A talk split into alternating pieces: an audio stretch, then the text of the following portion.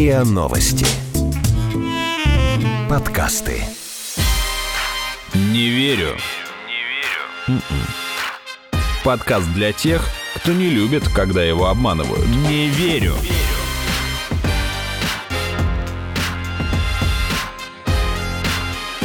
Не верю. Здравствуйте, это подкаст «Не верю» и мы его ведущие Наташа Шашина и Игорь Кривицкий. Привет, привет. Это подкаст для тех, кто не любит, когда его обманывают. Здесь мы разбираем фейковые новости, пытаемся понять, чему стоит верить, и вместе с экспертами ищем, кому было выгодно запустить фейк. И мы с Игорем сейчас тоже на самоизоляции, поэтому пишем подкаст каждый у себя дома на микрофон, смотрим сейчас друг на друга в скайпе, ну и поэтому возможны некоторые склейки по звуку. Надеемся, что вы их не услышите. У меня для подстраховки разработки включено аж три приложения для записи звука. Три, чтобы вы понимали. В начале каждого выпуска мы просим одного из наших экспертов ответить на короткий блиц-опрос. В какие новости он мог бы поверить? И сегодня на этот блиц отвечает научный журналист и медицинский блогер Алексей Водовозов. Поехали. Коронавирус легко лечится с помощью имбиря. Нет, нет. А вот ибупрофен пить ни в коем случае нельзя. Именно от него болезнь протекает с осложнениями. Нет. Афонские монахи передали, что нужно срочно нарисовать крест маслом на дверях. А вот это может быть. Россиянка сожгла 65 тысяч рублей, пытаясь их продезинфицировать. Могла, могла, да в какие новости стоит верить, а в чем нужно усомниться, мы подведем итоги в конце выпуска. Ну а начать я хочу с удивительной псевдонаучной рассылки в WhatsApp. Хотя, псевдо, кажется, псевдо, сейчас... прям псевдо. Да, ну псевдо. кажется, я сейчас э, раскрыла сразу, фейк это или нет. Эту рассылку моим коллегам прислали их друзья, а им их друзья. Это рассылка про уровень pH, угу. то есть водородный показатель коронавируса. Звучит Что научно? Само... Нет, не абсолютно. На самом деле, если вспомнить просто школьную программу, вот эта комбинация звуков, она бредовая бредовая максимально. И все же, я расскажу, что там сказано. А что это исследование некого журнала «Вирологии» 1991 года. И что все, что нам нужно сделать, чтобы победить вирус короны, это всего лишь принимать большое количество щелочных продуктов, которые находятся выше уровня pH вируса, который составляет до 8,5 pH. Ну, то есть бредовая звукокомбинация продолжается. Например, у лимона якобы pH 9,9, а у одуванчика вообще зашкаливает 22,7 7. Так что, если вы заметили симптомы, быстрее пейте горячую воду с лимоном и не храните эту информацию только для себя, передайте всей семье. Ну, уже кажется, вот этот вот Мой призыв... мозг болеть просто после этой фразы. А, ну, кажется, да, уже вот этот призыв распространить, он должен смутить, потому что это обычный признак фейка. Ну да, мы да много и... раз его разбирали на самом деле и вычленяли в наших предыдущих эпизодах. Каждый раз, каждый раз он всплывает. Ну и вообще, откуда в 91 году могли знать про коронавирус? вирус. Абсолютно ниоткуда. Более того, там указана страница 1916. Даже в энциклопедиях нет стольких страниц, а уж тем более в периодических изданиях. Я мог бы поверить как бы в то, что там пропустили дефис, типа с 19 по 16, но опять же, тогда надо было бы задом наперед, с 16 по 19. Ну, то есть нет, это очевидно, человек даже не думал просто, что он печатает. Главное вот было сделать вброс, вброс, вброс. И тем не менее, этот фейк все друг другу пересылают. Почему так происходит? Ну и как вообще понять, что это неправда, если у вас всегда было, ну, например, не очень, как-то с химией. Мы попросили рассказать об этом научного журналиста и медицинского блогера Алексея Водовозова. Тут можно было пошутить про то, что, кажется, у автора этого фейка очень хорошо было с химией, if you know what I mean. Почему он разошелся, мне сложно сказать, да, ну, видимо, потому что там предлагается простое решение, да, простые решения нравятся всем, что не нужно дожидаться вакцины, не нужно дожидаться препаратов, ничего не нужно, достаточно взять обычный одуванчик, да, и все, и у вас все решено, все проблемы и прочее, прочее. Проблема здесь, конечно, заключается и в том, что у нас еще достаточно, очень, ну, достаточно большое количество людей забыли школьную химию, вот просто напрочь, да, если они на это клюют да, потому что, по идее, еще со школы они должны помнить, что pH или водородный показатель, он для растворов, да, то есть мы не можем сказать, что, предположим, pH дуванчика, pH апельсина, pH лимона и так далее. Мы можем сказать pH лимонного сока, например, или pH сока одуванчика, или что-нибудь в этом роде. То есть это первый признак, э, по которому сразу отсеивается полная ерунда. И, конечно же, второй – это pH вируса, да, то есть как они себе представляют раствор вируса, да, то есть так получается. То есть как определили раствор вируса. Следующий признак. Смотрите, указан журнал 91 года. С этим вирусом мы знакомы примерно с ноября прошлого года, 2019. Следующий момент – это цифры. Конечно, то есть они, эти цифры тянут просто на Нобелевку, по большому счету, да, потому что, да, ну, это само собой, это те, кто воспользуется, но Нобелевка – это просто 100% по химии, просто потому что есть такое понятие, как ионное произведение воды, оно равно 14. То есть это в пределах, в каких пределах практических, реальных, натуральных может колебаться pH. 7, соответственно, у нас получается нейтральный, да, 0 это кислые, и 14 это верх. Да, может быть минус 1 и 15. Минус 1 это в определенных условиях соляной кислотой такое возможно, да. И 15 это ну, чисто теоретический расчет, то есть нам нужен вполне конкретный процент раствора натрию H, да, то есть одной из самых сильных щелочей известных. И он должен полностью продиссоциировать, то есть полностью разложиться на ионы, что тоже не бывает. Но теоретически такое можно представить. Итак, у нас получается разброс от минус 1 до 15. Все. Дальше дальше даже теоретически невозможно. То есть вот эти вот значения в 15,6, да, и 22,7, они нереальны вообще в принципе. То есть теоретически даже с точки зрения науки. Причем, что интересно, с точки зрения даже школьного изложения науки химии. Да? То есть, э, опять же, мы все это проходили, но как-то очень быстро забыли. Думаю, именно поэтому люди на это достаточно быстро покупаются. А как обычному человеку, когда он видит таблицу с кучей цифр и научных терминов и аббревиатур, понять, что ему лапшу на уши вешают? Скорее всего, просто не обращать внимания на такие таблицы, потому что сегодня их слишком много. А вся критическая информация, которая реально важна для человека, она объясняется максимально простым языком и находится на сайте Всемирного Всемирная организация здравоохранения, либо каких-то национальных аналогичных служб. То есть ориентироваться нужно только на ту информацию, которая есть там. Она более-менее проверена. Ну, я в первую очередь предлагаю ориентировать на ВОЗ, потому что в национальных условиях возможны всякие различные перекосы. Да? Причем, что интересно, это не только у нас такое наблюдается, но и за рубежом в том числе. Начинают продвигать определенные препараты или группы препаратов. Ну, все пытаются как-то зарабатывать, потому что это все-таки такой случай, когда еще в следующий раз пандемия да, будет. Именно поэтому я предлагаю ориентироваться именно на ВОЗ, там, где не называются конкретные препараты, там, где предлагаются простые и доступные всем людям решения, то, что может сделать каждый человек. И если заглянуть в рекомендации Всемирной организации здравоохранения, о которых только что сказал Алексей Водовозов, то там на текущий момент нет ничего, что касается положительного влияния воды с лимоном или одуванчиком на профилактику, ну а уж тем более на лечение коронавируса. О том, что, собственно, почему люди так вцепились в этот фейк, потому что это что-то подручное. Ну, лимон в магазине есть, как бы магазины сейчас уже это дефицит сами по себе, но лимоны в них есть. Одуванчик, ну, пройдет как бы месяц-полтора, он тоже будет везде. Вода, понятное дело, то есть это что-то, что людям кажется очень легко доступным, и это как бы вселяет надежду. А надежды хочется, во-первых, в нее хочется верить, во-вторых, ей хочется делиться. Вот откуда такая виральность у этого фейка. А, ну, кстати, еще о таких фейках, когда мозг, видимо, требует быстрых и простых решений. Сейчас во многих российских городах в десятки раз подорожал имбирь. Казалось бы, почему? Дело в том, что его массово покупают из-за появившегося в сети видео, где некий эксперт, как он сам себя называет, специалист по общественному здоровью, который якобы 15 лет занимается вирусными инфекциями, утверждает, что вирус можно лечить с помощью имбиря. Этот вирус, вот этот коронавирус, вот этот, он лечится очень легко с помощью имбиря. Если вы будете жевать имбирь и пить напиток куркуму, делать отвар куркумы не сильно концентрирован с медом, то вы никогда просто не заболеете этим вирусом. Это невозможно, им будет заболеть. Окей, okay, а слабоумие можно лечить имбирем? Ну, то есть имбирь, конечно, можно использовать для профилактики. Это растение помогает стимулировать иммунную систему, но в лечении болезни он, конечно же, не будет играть решающей роли. Точно так же, как бы и водичка с медом, лимоном и всеми этими делами. Это профилактические меры, причем, ну, крайне вспомогательные, скажем так, а не основные. Ну, с одной стороны, вот то, что мы так легко распространяем все эти данные об имбире, о том, что чеснок там поможет не заболеть, или горячая вода с лимоном, мне кажется, это говорит о несколько легкомысленном отношении к болезни. То есть, ну вот, ой, да что вы в эти сказки верите, что ли, про вирус? Да это же лечится обычным имбирем. Ну да, как либо ни... так, либо то, что я говорил ранее, то есть про то, что хочется верить в то, что подручные средства могут спасти. Но, с другой стороны, вот сейчас, особенно находясь одни в самоизоляции, несколько недель подряд, люди просто не справляются с потоком информации и начинают, не разобравшись, распространять фейковые новости. Как с этим справиться, я попросила рассказать психолога, автора подкаста «Психологическая среда» Дину Турбовскую.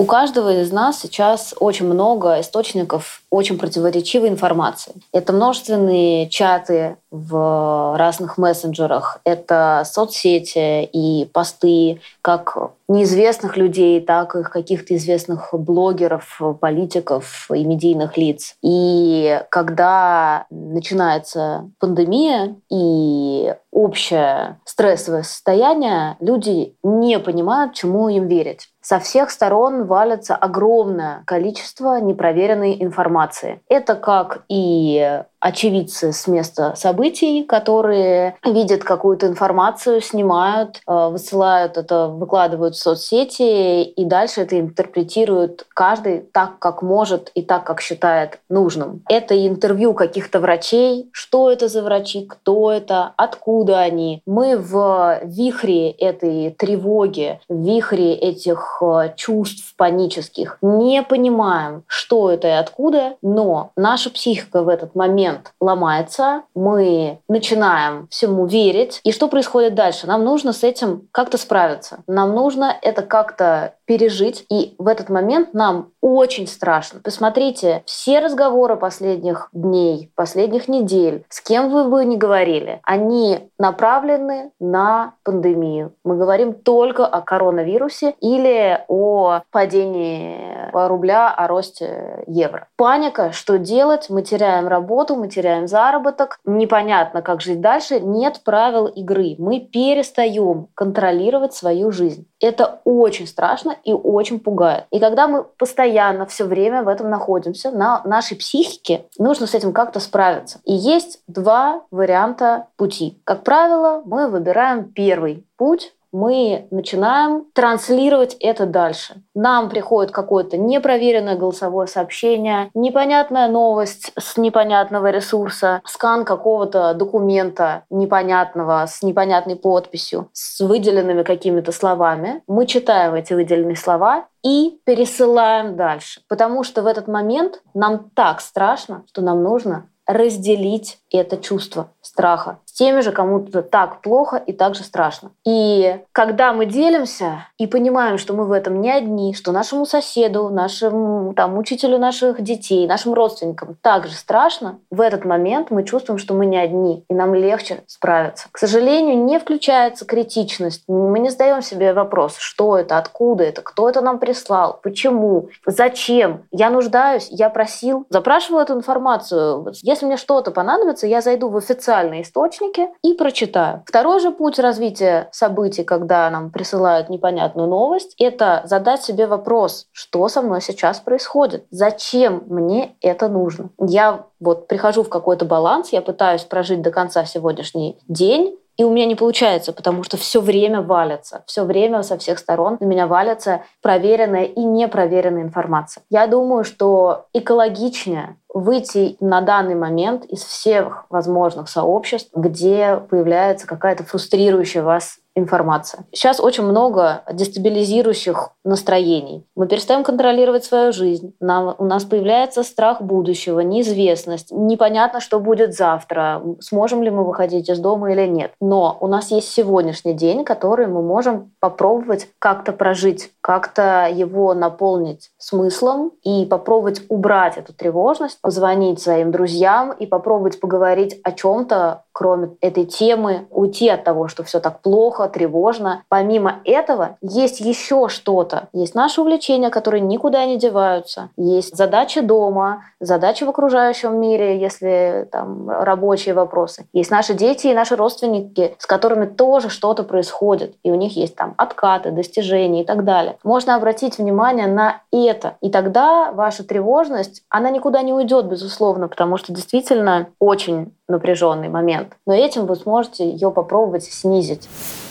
Психолог Дина Турбовская рассказала о том, как справиться с тревожностью. И это очень важно, потому что эта тревожность часто и толкает нас к тому, чтобы распространять фейки, и тем самым еще больше эту тревожность усиливать. И если вы понимаете, что такое происходит с вашими знакомыми, дайте им ссылку на наш подкаст. Кстати, есть статистика, но это, правда, статистика по США, но я думаю, что наша почти не отличается, что две трети взрослых получают информацию из соцсетей. Но проблема в том, что мы оцениваем новость по заголовку, не читая подробностей, а доверять или не доверять, решаем, исходя из того, кто эту новость нам прислал или там сделал чей-то репост, и вот таким образом и рождаются фейки. И сейчас одни из самых опасных касаются того, как лечиться. То есть кроме тех, которые мы сейчас разобрали. Да. Например, в WhatsApp уже несколько недель подряд пересылают следующее. Я процитирую. Объявление Минздрава. Тяжелые случаи у молодых людей – это те, которые принимали противовоспалительное в начале болезни. Следует избегать аспирина, ибупрофена, напроксена,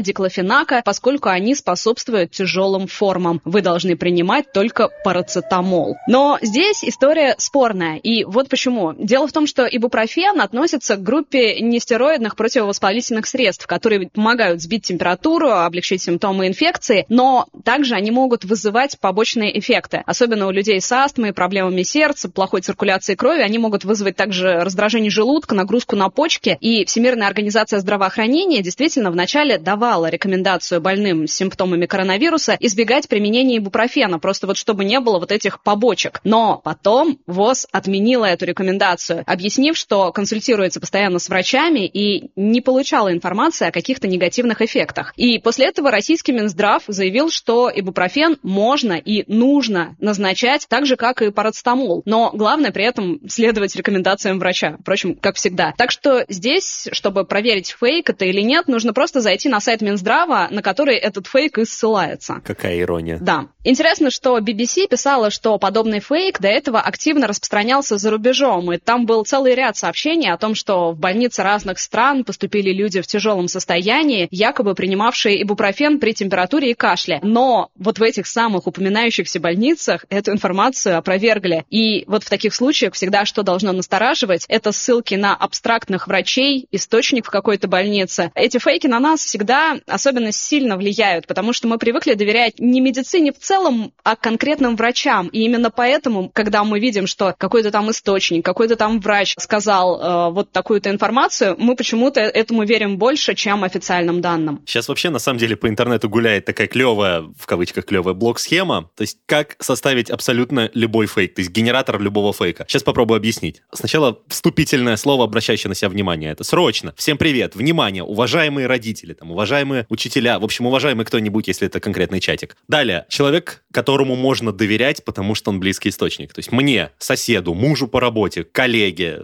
некто близкий, но не я, становится источником информации. Позвонил, сказал, написал, рассказал, переслал, показал, в общем, ознакомил с информацией. Знакомый, близкий к какому-то источнику, из министерства, из очага эпидемии, родственник оттуда, то есть какой-нибудь из карантинной зоны, из-за рубежа, что-нибудь такое, то есть в зависимости от того, о чем говорится в фейке. И попросил либо никому не говорить, либо срочно всем рассказать. Тут как бы обе опции работают на абсолютно один и тот же триггер, на работают на то, что срочно бежать и оповещать всех вокруг. Потому что на самом деле все лучше, хуже, совсем не так, по-другому. Вот этот фейк формирует якобы свою ценность тем, что его информация якобы настоящая, отличная от официальной. И скоро мы все умрем или все будет хорошо, поэтому успейте рассказать, пока эта информация актуальна, пока есть кому ее воспринимать и так далее, и так далее. Вот такая вот схема. Генератор фейков, по сути. А, вот еще в этой блок-схеме, кстати, есть любопытное добавление, что нужно там обязательно прикрепить файл, либо размытое фото какого-то приказа, либо фото кого-то в маске на фоне военных, Да-да-да-да-да. либо либо аудиозапись э, с шумами. Или какой-то незнакомый, но очень похожий голос. Вот помнишь, мы несколько эпизодов назад разбирали фейк якобы от Леонида Рошаля, когда он Да. рассказывал, что надо есть чеснок. Мы с тобой не сразу разобрались, его это был голос или нет. Мы включали его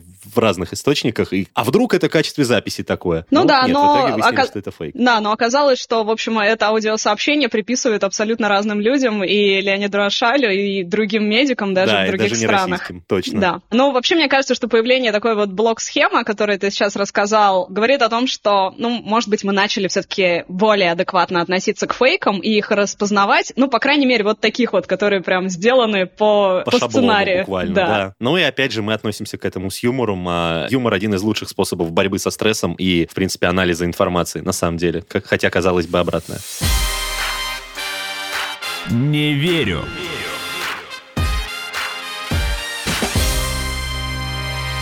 Православном сообществе в соцсетях э, разлетелся такой призыв – срочно нарисовать масляный крест на своих дверях. Якобы это рекомендация афонских старцев. Сообщение звучало так, что монахам открылась воля Божьей Матери передать всем православным, что сегодня, до наступления ночи, они сделали на входных дверях в доме крест или нарисовали маслом. Но, правда, непонятно, почему именно сегодня и до наступления ночи. Если у вас нет креста, то можете его сделать пальцем, окунув его в оливковое масло. Тут появились даже комментарии, что спонсор этого сообщения – производитель оливкового масла. Но эта рассылка, это сообщение достигло таких масштабов, что на Афоне были вынуждены выпустить опровержение, что никто ни о чем подобном не говорил. Все сидят по кельям, спокойно молятся, никто ни к чему не призывает. Как бы им тоже надо соблюдать самоизоляцию. Но почему же этот фейк так разошелся и оказался популярным у определенной части населения? Это для нашего подкаста проанализировал главный редактор научно-богословского портала «Богослов.ру» протеерей Павел Великанов. Дело в том, что подобные сообщения с завидной регулярностью появляются в различных рассылках, средствах массовой информации, в соцсетях. И они говорят о том, что внутри э, людей, которые себя считают э, православными, верующими, есть острая потребность в магическом отношении к вере. И хоть и прошло 2000 э, лет с момента появления христианства, но магическое сознание, оно продолжает для многих людей оставаться господствующим типом религиозного сознания. И поскольку для такого типа сознания характерен страх, то в первую очередь ищутся какие-то способы, чтобы этот страх купировать чтобы его преодолеть. Поскольку христианство, оно вообще-то говорит о чем-то гораздо большем, чем о подобных формальных подходах. Она говорит о том, что э, там, где есть любовь, там никакого страха быть не может. Вот. То мы видим два образа Бога, которые как бы присутствуют параллельно. Один Бог – это тот, от которого надо защищаться, который представляет собой угрозу, опасность. И защищаться надо от него э, вполне понятными способами. Это куда-то сходить, что-то сделать, э, нарисовать крест на дверях, с такими явно ветхозаветными аллюзиями, когда чтобы прошел страшный ангел смерти э, в еврейском народе в Египте во время египетского плена, они по повелению Бога рисовали не крест, но означали свои косяки дверей кровью пасхального ягненка. Так вот, почему это фейк? Это становится очевидным по самому типу сознания из которого рождается подобное утверждение. Потому что если мы решали бы все проблемы таким э, механическим способом, то наша церковь, она была бы принципиально другой, совершенно другой. Но мы видим, что церковь прежде всего призывает э, людей к выстраиванию личных отношений с Богом, а не с какими-то магическими э, формулами, ритуалами. Фейки часто возникают вокруг того, что мы боимся больше всего. И сейчас это угроза серьезной болезни и потери близких. Но мистические обряды здесь вряд ли могут помочь. А у нас, в принципе, знаешь, такое суеверное мышление, не только у религиозных людей, а в принципе у людей в целом. Мы привыкли мыслить какими-то шаблонами действий и ищем, ну это эволюционно данная нам способность, на самом деле, ищем закономерности даже там, где их нет. То есть, и, соответственно, мы готовы поверить в то, что мы сделаем какое-то действие, и оно автоматически приведет к нужному нам результату, результату, даже если между этим нет никакой очевидной логики и последовательности и цепочки событий. Я начал сворачивать посуду. Из-за бурной жестикуляции. Мы готовы поверить в то, что одно событие приведет к другому, даже если между ними нет очевидной логической цепочки, просто потому что так устроено наше мышление. Отсюда берутся все суеверия. Ну и мне кажется, сюда же как раз и вот про поиск э, простых решений. Вот то, да, о чем да, мы говорили кстати, в самом да. начале, что проще поверить, что там чеснок или имбирь тебя спасут от вируса. Или оливковое масло. Да, например. Не верю.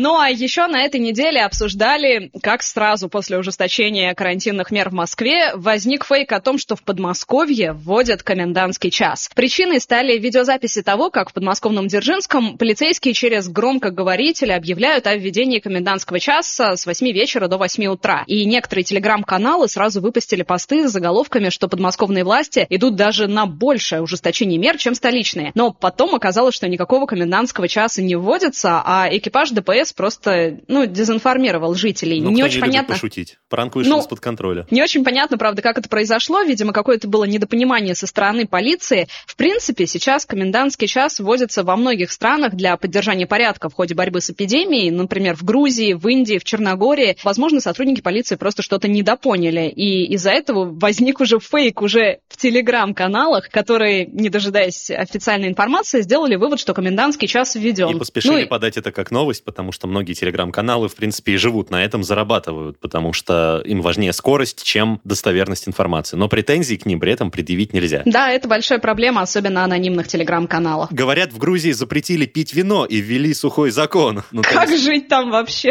Да, ну на самом деле, как бы, даже если отойти от э, национальных стереотипов, э, это в принципе на самом деле неправда, потому что эти заголовки появились после того, что там на фоне карантина временно запретили работу алкогольных магазинов и винных бутиков. Ну, потому что это не те магазины, которые необходимы для поддержания жизнедеятельности, хотя, конечно, поспорил бы с этим утверждением. Ну, то есть оставили открытыми обычные продуктовые магазины, но в них алкоголь все равно купить можно. То есть не было введения никакого сухого закона и запрета алкоголя, просто закрылись специализированные магазины, потому что это товары не первой необходимости. Ну, Кстати, Ну, потом у всех же запасы все равно наверняка есть. Ага. Чача, вино. у некоторых даже самодельные, я прям готов поспорить. Ну, кстати, в Москве появились сообщения о том, что прекратят продавать алкоголь, но в мэрии сказали, что это, наверное, первоапрельская шутка. Да, кстати, очень сильно надеемся. Россиянка сожгла 65 тысяч рублей в микроволновке, пытаясь продезинфицировать их от коронавируса. Об этом написали многие СМИ, опираясь на фото, выложенное в аккаунте просто В робски. инстаграм-аккаунте, да? Да, да, в Инстаграме. На опубликованной фотографии запечатлены испорченные пятитысячные купюры, лежащие на столе. Видно, что на некоторых банкнотах темные пятна, ну а некоторые и вовсе оказались прожжены, ну, видимо, зажглась металлизированная лента на банкнотах. Но так и непонятно, фейк это или нет. Дело в том, что я попробовала, когда это уже все распространилось в СМИ, зайти в этот аккаунт Инстаграм, где это все появилось, но сейчас к нему нет доступа, что наводит на некоторые подозрения. И имени, фамилии этой девушки я тоже нигде не нашла. Но, с другой стороны, интернет все помнит, а человеческая глупость безгранична. Так что там, где эти две вещи пересекаются, рождаются вот такие вот сообщения. И не А. проверишь, фейк это или нет. Но можно только еще проверить, продезинфицировав свои деньги в микроволновке. Thank you. Но мне как-то не хочется. Вот да, да, ты молодец, потому что ты видела последствия, якобы. Кстати, как вообще сейчас идет борьба с фейками? Например, YouTube уже удалил часть неправдивой информации по просьбе Роскомнадзора. Но беда-то состоит в том, что обычно, когда фейк удаляют, к тому времени он уже успел везде разойтись. И И это, очень... во-первых. Во-вторых, у Роскомнадзора есть влияние только на русскоязычный сегмент Ютуба. Да, и очень важно, что сейчас ужесточается наказание за фейки. И это в основном очень крупные штрафы. Максимальный штраф для граждан за фейки 700 тысяч рублей. А юрлица, и в том числе СМИ, могут быть наказаны за фейки штрафами до 10 миллионов рублей. Но еще, что стоит отметить, есть еще и уголовное наказание. Это за фейки, последствиями которых стала смерть человека или какие-то более тяжкие последствия. Это уже до 5 лет тюрьмы. На самом деле, мне, честно говоря, с одной стороны нравится это, а с другой стороны, мне непонятно, почему надо вводить наказание отдельное именно за фейки про коронавирус, потому что, ну, то есть это, в принципе, логичная мера наказания за распространение информации, которая приносит кому-то ущерб. Почему надо акцентироваться именно вот на текущих реалиях и пандемии? Ну, потому что сейчас это особенно важно. Ты заметил, что фейков очень много. Действительно, вот их прямо огромное количество. И многие люди из-за фейков начинают, например, принимать препараты, которые им не нужно принимать вообще. Вот. И в таких случаях понятно, что за фейки нужно очень жестко наказывать. А мы попросили прокомментировать главного редактора газеты «Московский комсомолец» и председателя Союза журналистов Москвы Павла Гусева. Эти фейки приносят огромную, мне кажется, прежде всего, моральный урон для населения. И в этой степени нужно отметить только что журналисты меньше всего имеют отношение к фейкам. Дело в том, что э, сегодня практически редко встретишь издания, средства массовой информации, которые транслируют такие фейки. Это в основном делают блогеры, делают люди абсолютно безответственные, люди, которые зарабатывают на этом деньги, люди, которые ради того, чтобы получить побольше кликов и побольше подписчиков, а соответственно и деньги, устраивают вот эти фейковые спектакли. Я считаю, что с этим нужно бороться и применять закон к таким людям, потому что это является определенной степени провокацией. Просто вопрос скорее такой. Вот, как есть фейки в целом, а есть фейки про коронавирус в частности. То есть нужно ли законодательное, целесообразно ли законодательное регулирование фейков именно вот в этой сфере? Ну, здесь просто обязательно по коронавирусу. Сегодня, когда существует эпидемия, когда большая часть, э, даже если говорить Москву или крупных городов и регионов находится на домашнем условии, на карантине, и, как, кстати говоря, читают очень многие именно про коронавирус, все это бывает отрицательная ситуацию, прежде всего, Э, в обществе. я думаю, что за это надо очень строго наказывать. Павел Гусев сейчас говорил о блогерах в основном, но мне кажется, что главное стоит помнить, что наказание может коснуться любого, кто переслал фейк. То есть, ну, например, родители, которые кидают это там в какой-то родительский чат. Поэтому проверяйте источники, скептически относитесь к информации, не распространяйте фейки. А чтобы больше людей узнало о том, что это фейк, присылайте его нам на почту подкаст собака И мы расскажем об этом фейке в нашем следующем выпуске. Ну а сейчас подведем итоги Блица. Напомню, его с нами проходил научный журналист, медицинский блогер, бывший военный врач Алексей Водовозов.